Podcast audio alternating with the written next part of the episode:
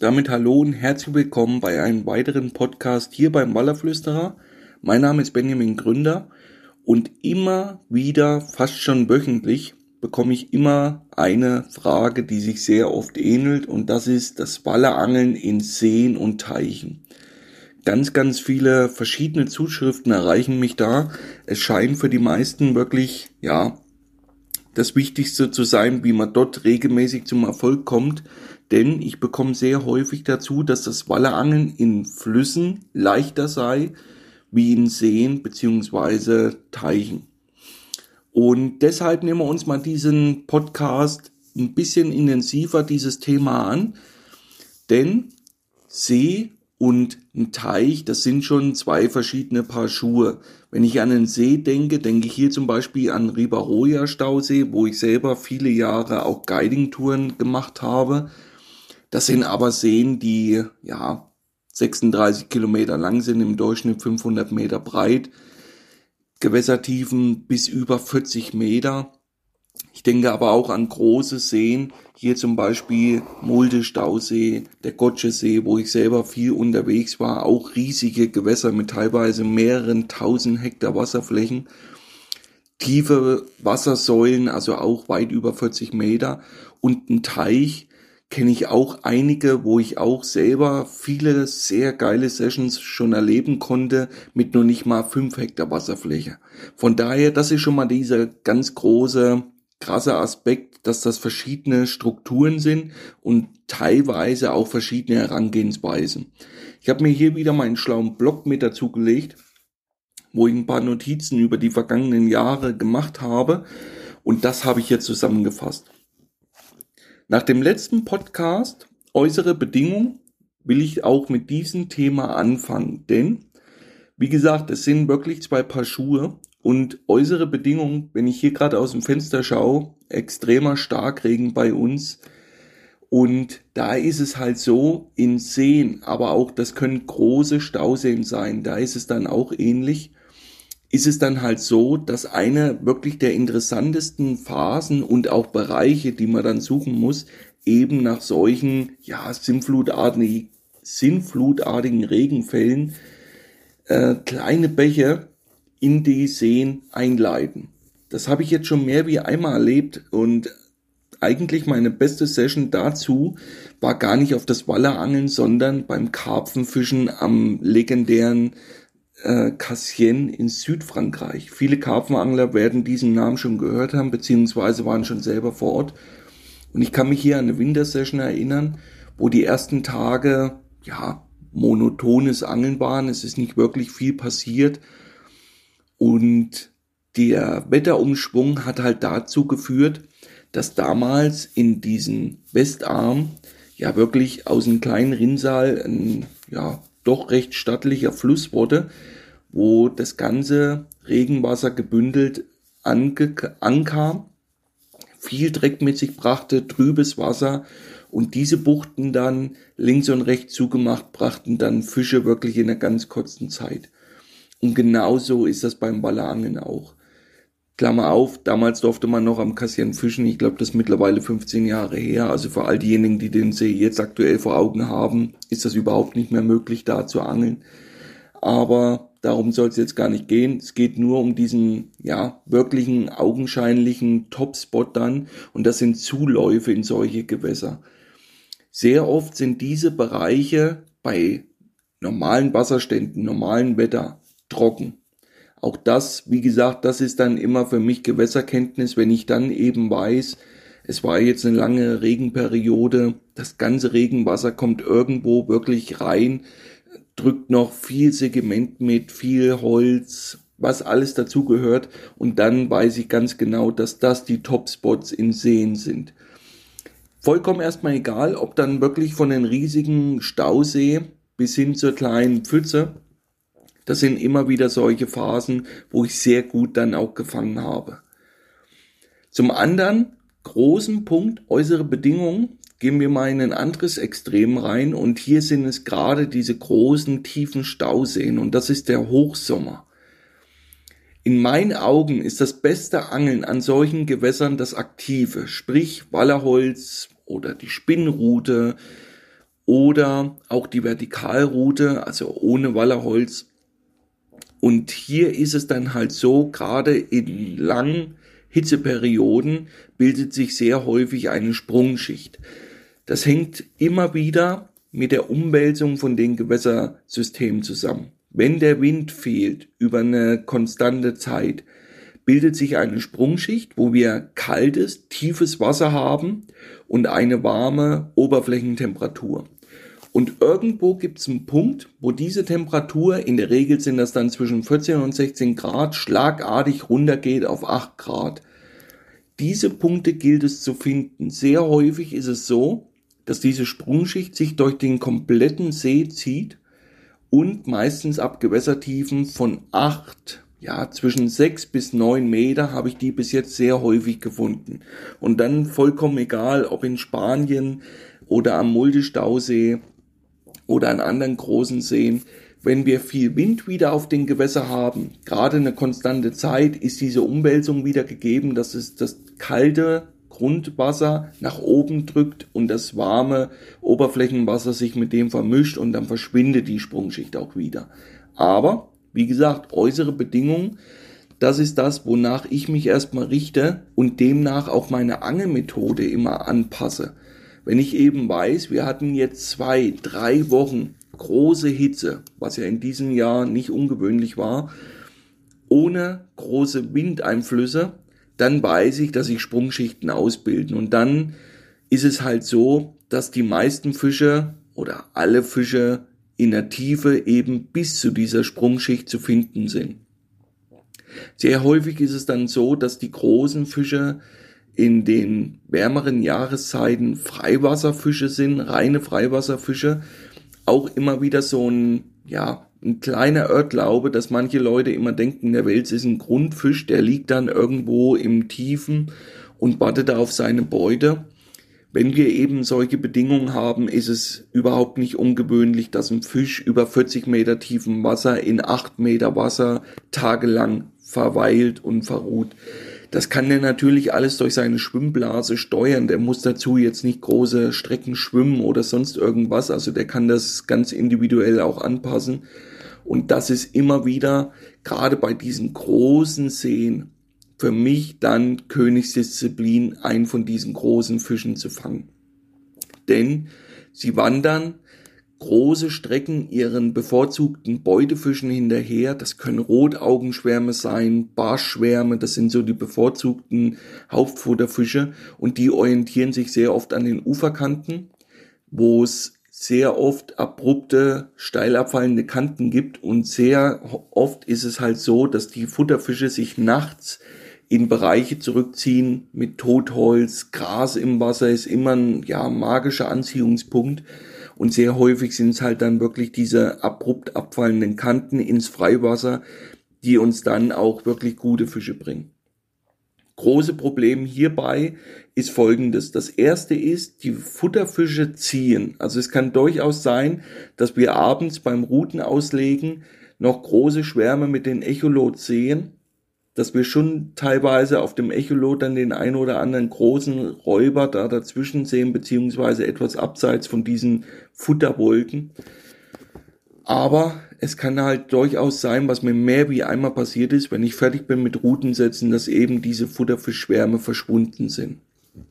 Und deswegen ist es sehr häufig dieser Lucky Punch, wenn ich mich beim Ansitzangeln dann für einen Bereich entscheide, dort meine Routen auslege und dann kommt für mich das zweite Problem zum Tragen und das ist das Anfischen dieser Fische. Wenn es eben um große Freiwasserfische geht, bleiben uns nicht viele Möglichkeiten der Köderpräsentation. Natürlich kann man da immer ein bisschen was experimentieren mit Knochenmontagen und so weiter, aber meine Erfahrung dazu ist immer wieder, das ist mehr gewollt, aber nicht wie gut gekonnt. Knochenmontagen über sehr tiefem Wasser dann einzusetzen. Oder auch Unterwasserposenmontagen und die dann wirklich hoch auftreiben zu lassen, ist immer, ja, wie gesagt, das kann alles mal Fisch bringen, aber dauerhaft wird man damit nicht erfolgreich sein. Und das hängt halt mit der Präsentation vom Köder zusammen. Wenn ich eben eine Knochenmontage einsetze, wo mein Gegengewicht auf 6, 8 Meter Wassertiefe liegt und der Knochen dann hochgeht bis an die Oberfläche, habe ich einen riesen Radius, den der Knochen da äh, weggedrückt wird. Sehr häufig ist schon der leichteste Windeinfluss führt dann dazu, dass es den Knochen Richtung Ufer wieder drückt, dass er komplett dann nicht da hängt, wo ich ihn überhaupt haben will und so weiter. Das sind alles Sachen, wo ich experimentiert habe, vor vielen Jahren schon immer wieder da versucht habe, den Stein der Weisen zu finden, aber mittlerweile lasse ich da die Finger davon. Wie gesagt, das ist gut gewollt, aber schlecht umgesetzt ist es immer und deswegen habe ich da überhaupt kein Vertrauen drin. Die beste Köderpräsentation ist immer dann die Bojenmontage und bei der Bojenmontage habe ich dann halt den Nachteil, sie ist erstens mal aufwendig, also eine schnelle Nummer abends hin und frühs wieder weg ist immer mit extrem Aufwand verbunden, mit Boot, Zwiebelsäcke befüllen, die Bojen aufblasen, je nachdem, was man für welche verwendet und so weiter und so fort. Also das ist mal nicht eben schnell erledigt.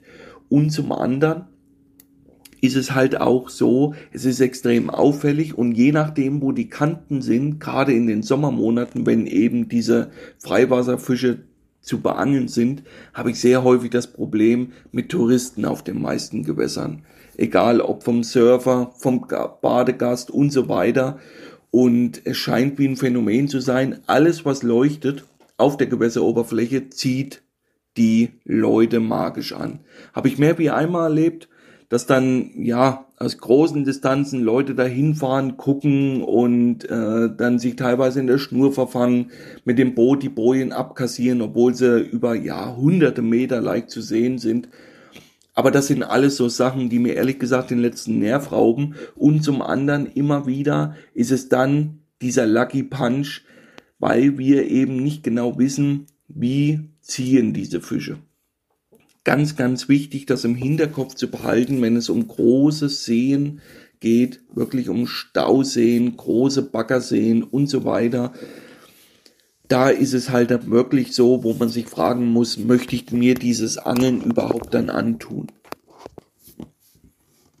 Und deswegen ist mein Fischen in diesen Revieren eigentlich, ja, mein bevorzugtes Angeln Schlauchboot, Wallerholz, Echolot und los geht's. Ich mache dazu meistens große Strecke, je nach Wind. Da kommt gleich das erste Problem zum Tragen. Es gibt viele Gewässer allein durch ihre Größe und dann je nachdem, wo sie auch liegen, dass die immer unter einem gewissen Windeinfluss stehen. Und dann ist es halt ab einer gewissen Wind kmh Stärke nicht mehr möglich, effektiv dann noch aktiv zu angeln. Das liegt dann immer mit diesen, ja, äh, mit der Angriffsfläche von unserem Boot zusammen wo wir sehr hohe Driftgeschwindigkeiten dann erreichen. Und meine Erfahrung ist halt, ab 2,5 bis 3 kmh ist das aktive Angeln dann kaum noch ordentlich umzusetzen. Und die Erfahrung hat halt auch gezeigt, selbst wenn man dann noch den Schneid hat und geht dann raus, war es immer schlecht. Immer. Also hat der Wind definitiv eine sehr, sehr große Bedeutung, den wir immer wieder in unseren Angeln mit einfließen lassen müssen. Gerade wenn ich eine Session vorbereite oder plane, besser gesagt, fürs Wochenende, schaue ich mir dann eben die Bedingungen an, was ist gemeldet. Und je nachdem, wie fit ich dann in den Gewässer bin, weiß ich dann ganz genau, wenn der Wind ist, ist die Bucht noch abzufischen und so weiter und so fort. Oder im schlimmsten Fall, wenn ich weiß, der Wind ist zu stark, kann ich dann immer noch in andere Gewässer wechseln. Bevor mir die Stimme hier ganz versagt, habe ich erstmal eine ganz kurze Pause gemacht. Denn es bahnt sich so eine kleine Grippe an. Aber nichtsdestotrotz wollen wir gleich weitermachen mit einem der nächsten großen Probleme beim Ansitzfischen in diesen tiefen Seen und das ist für mich die Köderpräsentation. In Deutschland bleibt uns nicht viel möglich. Ihr alle kennt das Problem.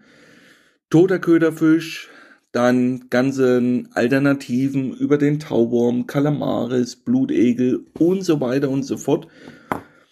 Das sind immer wieder so Sachen, gerade bei dem Bojensystem, weil wir das jetzt erst wieder hatten an den schönen Stausee Bautzen, wo ich eingeladen war. äh, ist es halt so gewesen, dass der tote Köderfisch generell verboten ist. Nichtsdestotrotz hätte ich auch das meiste Vertrauen immer in den Taubohr. Das Problem bei diesen Bojemontagen ist aber folgendes. Und durch die ganzen Vorboje, also sprich den Ausleger, dann das Seil nach unten so unseren Zwiebelsack, das Durchspannen der Route bis auf die eigentliche Montage ist halt alles relativ unsensibel. Und so ist es nicht verwunderlich, dass ich mehr wie einmal dahin fahre, hebt die Montage an und die ist wirklich geräumt. Und das ist halt so ein ganz großes Problem, wenn wir späten Nachmittag unsere Routen auslegen, sitzen gespannt hinter den Routen, kontrollieren die dann wirklich alle Stunde, äh, was da teilweise wirklich Zwang ist. Und das ist halt kein effektives Angeln in meinen Augen. Es steht immer wieder Krach, ich muss da hinfahren, muss leuchten und so weiter und so fort. Das ist sicherlich alles andere wie produktiv. Und deswegen auch in meinen Augen gerade in Deutschland immer wieder sehr schlecht. Das andere ist, ich habe auch schon damit experimentiert mit toten Köderfisch. In einer leichten Strömung, wenn der austrariert wird, ja, ist möglich. Aber auch hier wieder, die Fänge im Verhältnis zur Zeit waren wirklich immer schlecht. So fair muss man da immer sein. Natürlich wird das dann immer anders verkauft, wenn ich da mal einen tollen Fisch gefangen habe. So 1,80 Meter bei uns äh, und hebt den dann hoch und sagt, ja, auf Deadbait und so weiter. Ja, das kann alles gehen, keine Frage. Aber ich sehe halt meine Aufgabe immer für mich selber herauszufinden, in welchem Verhältnis stand das dann.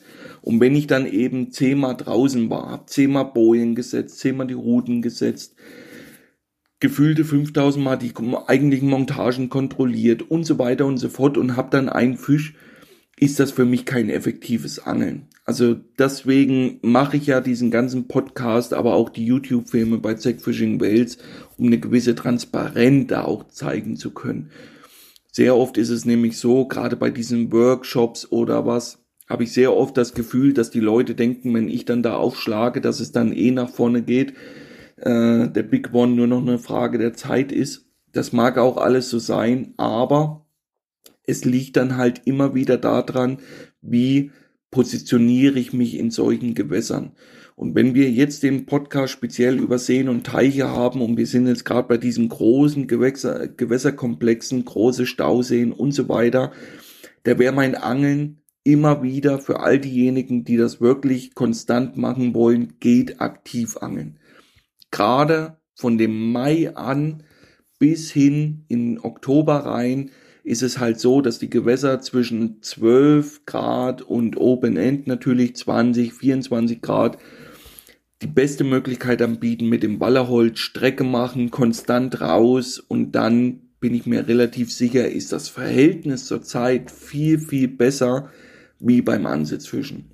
Und zum anderen, hier kann ich auch bessere Fische viel einfacher aus der Reserve locken, egal ob jetzt mit dem Vertical Chick, egal ob jetzt mit Teasern, bestückt mit ein bisschen Garnitur Taubörmern, ist das viel effektiveres Anangeln wie Ansitzfischen mit Bojen und so weiter. Deswegen, das muss hier immer wieder reinfließen, ganz, ganz wichtig für all diejenigen, die da wirklich ja so ein Gewässer vor ihrer Haustür haben, die das als ihr Hausgewässer ansehen. Für mich sind das ja immer weiter Anfahrtswege. Bei diesen Maler-Workshops, wie gesagt, ist ein ganz kleines Zeitfenster, dass man dann sagt, okay, man ist jetzt insgesamt noch nicht mal 24 Stunden auf diesen, auf diesen Gewässer unterwegs. Und das beste Beispiel ist hier immer wieder jetzt die Waller-Workshops von diesem Jahr, die über verschiedene Angelläden gelaufen sind, in Pulsnitz absolut Carp, wie gesagt, da waren wir dann auf den Stausee Bautzen und hier hat man es ganz eindeutig gesehen. Wir hatten einen großen Bereich zugemacht mit Bojen, Köderfisch verboten, haben uns alle natürlich an die geltenden Gesetze gehalten. Da ganz interessant, da ist es mittlerweile so, dass dieses Nachtfischen geduldet ist, darf man machen, aber eben nicht schlafen. Ganz interessant, da haben sich dann auch wirklich Leute mit den Schirmen direkt an die Routen gesetzt. Also fand ich auch sehr, sehr cool, dass dann diese Gesetze, ja, auch wenn sie ein Stück weit vielleicht nicht so nachvollziehbar sind, aber ich habe da immer wieder das Gefühl, dass das immer nur so der Anfang ist von einer, ja, Durchsetzung von Gesetzen, die gibt's ja schon lange, dass eine Route nicht unbeaufsichtigt äh, dass man immer eine Route zu beaufsichtigen hat und da zählt eben auch Schlafen dazu. In den meisten Bundesländern wird das nicht kontrolliert oder geahndet. In Sachsen, wie gesagt, dreht sich da so langsam der Wind. Bin gespannt, wohin da die Reise geht. Aber um auf das Fischen zurückzukommen, hier haben wir uns an die Gesetze gehalten, haben großen Radius zugemacht mit Bojen, wirklich, was ich dann immer mache, gestaffelt vom Flachwasserbereich bis hinaus ins tiefere Wasser und ich habe dann immer circa zwei Stunden mit ja, wechselnden Leuten das Wallerholz geschwungen mit Schlauchboot, Echolot und sind dann los. Und obwohl wir da keinen Fisch hatten, war es halt so, dass das Fischen mit dem Wallerholz viel effektiver war. Erstens mal hat man Fische direkt am Köder, die leider an jeweiligen Tag nicht bissfreudig waren. Nichtsdestotrotz, es war Spannung. Ich habe relativ schnell viel gesehen, viel mitbekommen. Ich habe da riesige Fischschwärme gefunden mitten im See, wo wir auch gleich Räuber dazwischen hatten. Also eine ganz spannende Angelei. Und das ist immer wieder das, was ich meine. Und ich konnte das, glaube ich, auch dort wieder den Leuten sehr gut zeigen. Wir haben am Ufer gesessen, haben uns ausgetauscht, haben Montagen zusammengebunden, haben natürlich die Montagen ausgelegt. Aber dann ist es ja ein Abwarten der Dinge, die da passieren oder eben auch nicht. Und bei dem aktiven Fischen versuche ich halt die Fische aktiv zu beangeln. Und das ist ein ganz anderes Angeln und deswegen immer wieder mein Angeln der Zukunft. Ausgestattet mit einer Evo Cat ganz ganz äh, easy auch hier, da nehme ich dann das 240 Modell, obwohl die vielleicht ein Tick dann zu lang ist für viele zum Klopfen. Aber ich habe halt den riesen Vorteil, ich bin flexibel.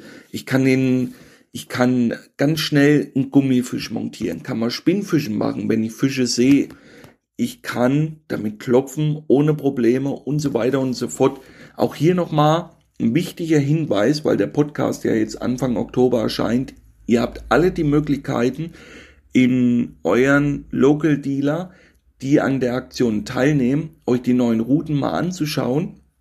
Und da ist es eben so, dass bis Mitte Oktober da eine, ja, so eine Einpreisung zurzeit stattfindet. Also ich finde das wirklich ein cooles Gimmick. Das gibt's auch wirklich immer nur bei euren Händler des Vertrauens, die sich an dieser äh, Sache beteiligen und beim Kauf einer neuen Routenserie aus dem aktuellen Programm, also egal ob jetzt eine Raubfischroute, eine Evo-Cat, wie auch immer, bekommt ihr ein Köderpaket von bis zu 40 Euro kostenlos dazu.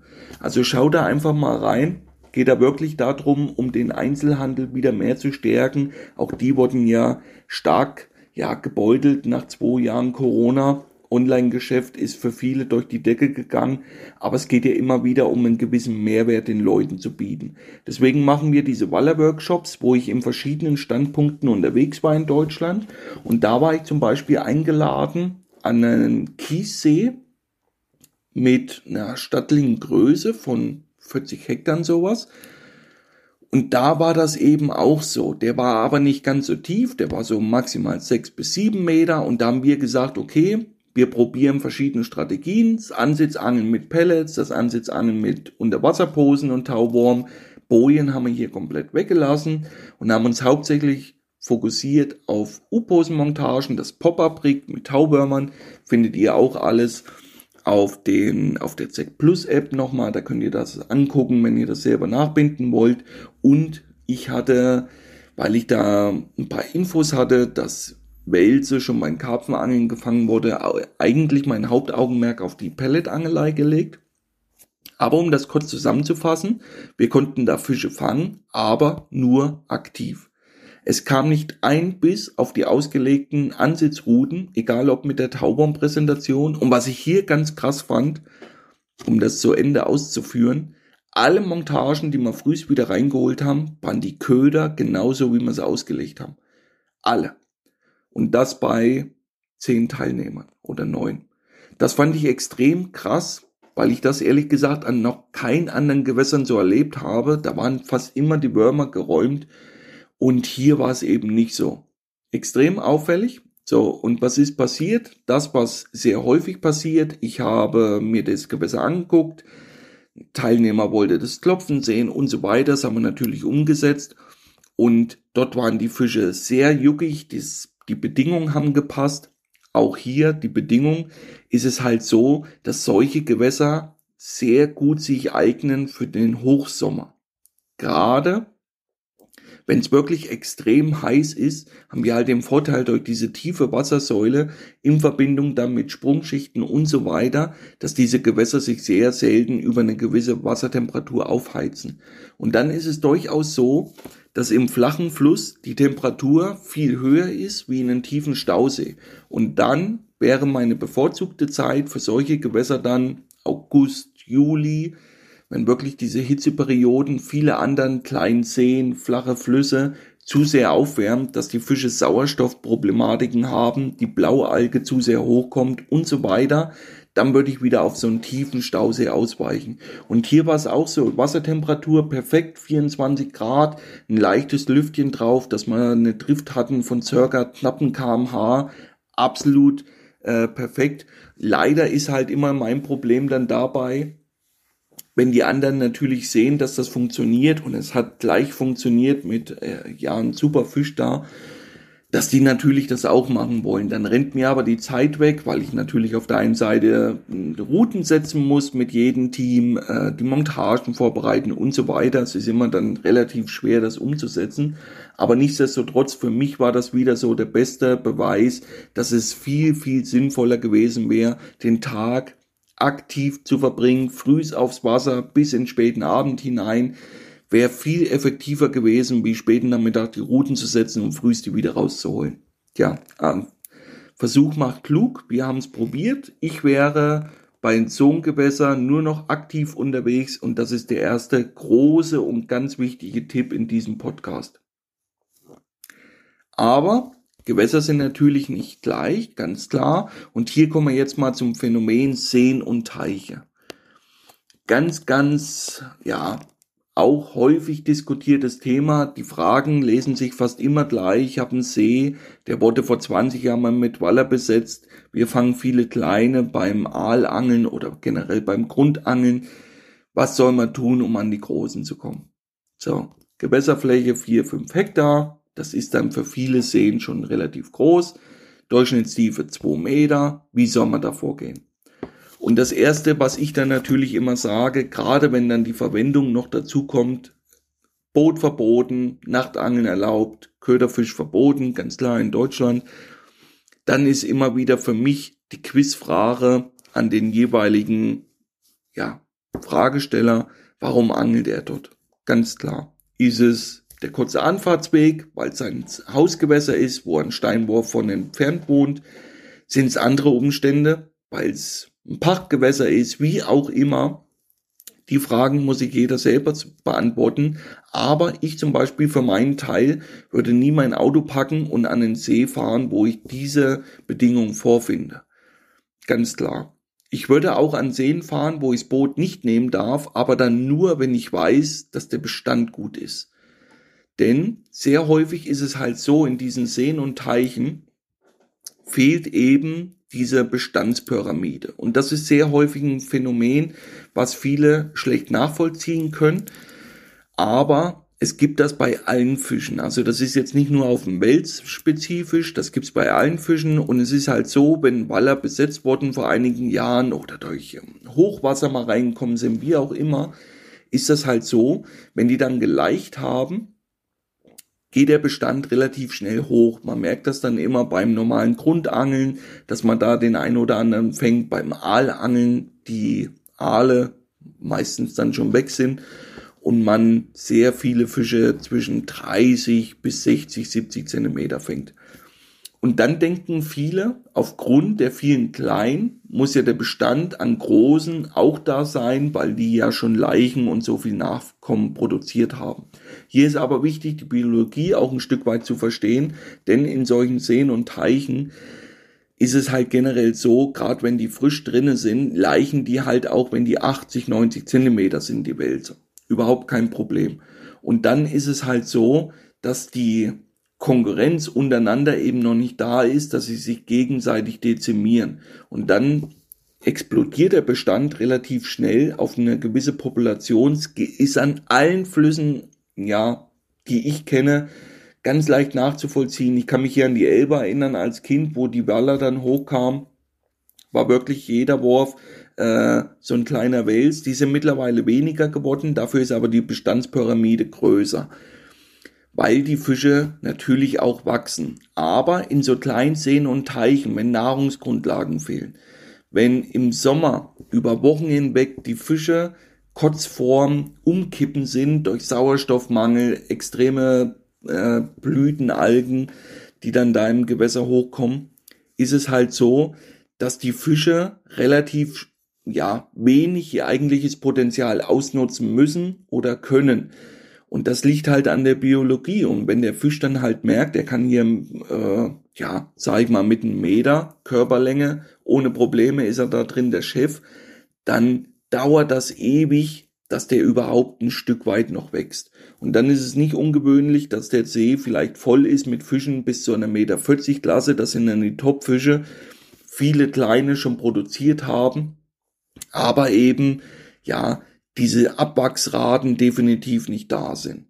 Und wie gesagt, sowas ist immer individuell zu betrachten von Gewässer zu Gewässer, aber ich habe hier zwei wirklich Tümpel vor Augen, wo es immer noch Lokalmatadore gibt, die dann denken, nur weil vor 20 Jahren dann da mal ein 80er Wels besetzt wurde, der muss heute 220 sein. Das ist die Jagd nach der Nadel im Heuhaufen. Denn es ist sehr häufig so, wenn wir halt solche Platzhirsche haben in Gewässer, ist es dann eben so, dass die sich relativ schnell zum Beispiel auf Futterquellen einstellen. Da kommen wir gleich zur besten Angelmethode in solchen Gewässern und das ist das Füttern. Anfüttern mit Pellets, Boilies, wie auch immer, in meinen Augen Pellets ist da besser, weil die sich auch auflösen, also die bleiben nicht am Gewässergrund liegen äh, nicht zu verachten. Und das ist dort sehr häufig wirklich äh, die beste Methode, um an die Fische ranzukommen. Ist Karpfenangeln nur eine Nummer stärker, relativ einfach, also auch nicht verkompliziert machen, habe ich auch sehr häufig das Problem, dass Leute schon mein Karpfenangeln Wälse drauf hatten, die abgerissen haben, dann später auf Wels angreifen wollen und dann alles in XXL verwenden. Das ist natürlich Quatsch. Ihr fischt da relativ leicht, also da reicht definitiv eine 40er geflochtene Hauptschnur aus, 07er Silent Leader Vorfach XXS. Wallerhook ist mein bevorzugter Haken, ein 20 mm Pellet plus ein 16 bis 20 mm Neon Pop-up obendrauf und fertig. Viele machen hier immer wieder den Fehler, dass die dann Ketten an Pellets fischen, weil sie ja große Fische fangen wollen. Tu das nicht, fisch relativ leicht, auch mit den Bleigewichten 150, 200 Gramm reichen da vollkommen aus.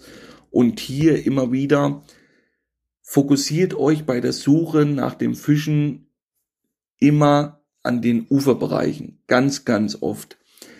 Sucht hier, gerade in Seen und Teichen, habt ihr immer wieder das Problem, dass wenn Hecken, Bäume außenrum stehen, das Laub natürlich über Jahrzehnte da reinfällt, äh, ja, eutrophiert das Gewässer, also viel Schlamm sich bildet und die erste Suche muss daher immer sein, hat einen Grund zu finden. Das ist relativ wichtig, weil meine Erfahrung ist, Wälse hassen Schlammboden, richtigen Schlammboden.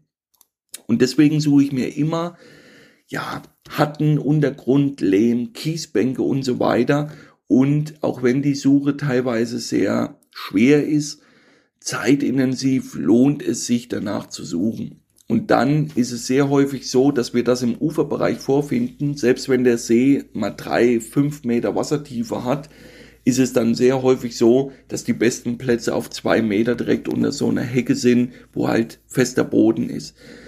Dieser feste Boden entsteht durch andere Fische. Auch dazu ein kleiner Tipp, wenn ihr viel mit so Gras, was im Frühjahr hochkommt, zu kämpfen habt oder auch Laub, dann ist es teilweise sinnvoll, Weizen zu füttern oder normalen Mais, Hanf dazu, weil das die Weißfische sehr oft frei fressen, frei räumen. Und dann kann ich es durchaus schaffen, so einen Platz, wo viel Kraut immer hochkommt, frei zu füttern. Das geht ohne Probleme. Und wenn der Wels natürlich dann weiß, dass die Futterfische sehr oft dort konzentriert sind, auch gerade nachts, dann macht das durchaus Sinn, dann später seine Wallermontagen genau dort abzulegen. Und das ist immer wieder in meinen Augen das Beste dann in solchen Gewässern, auch wenn es Boot verboten ist, nach solchen Untergrund zu schauen, sich erstmal das Gewässer anzusehen, wie immer natürlich, einen Plan zu machen und dann eben, ganz wichtig, die Bedingungen so beachten, eben nicht dann im Juli, August anfangen, wenn die Oberflächentemperatur auf die 30 Grad geht, dann lieber solche Gewässer meiden und natürlich auch kein Futter einbringen, ganz klar.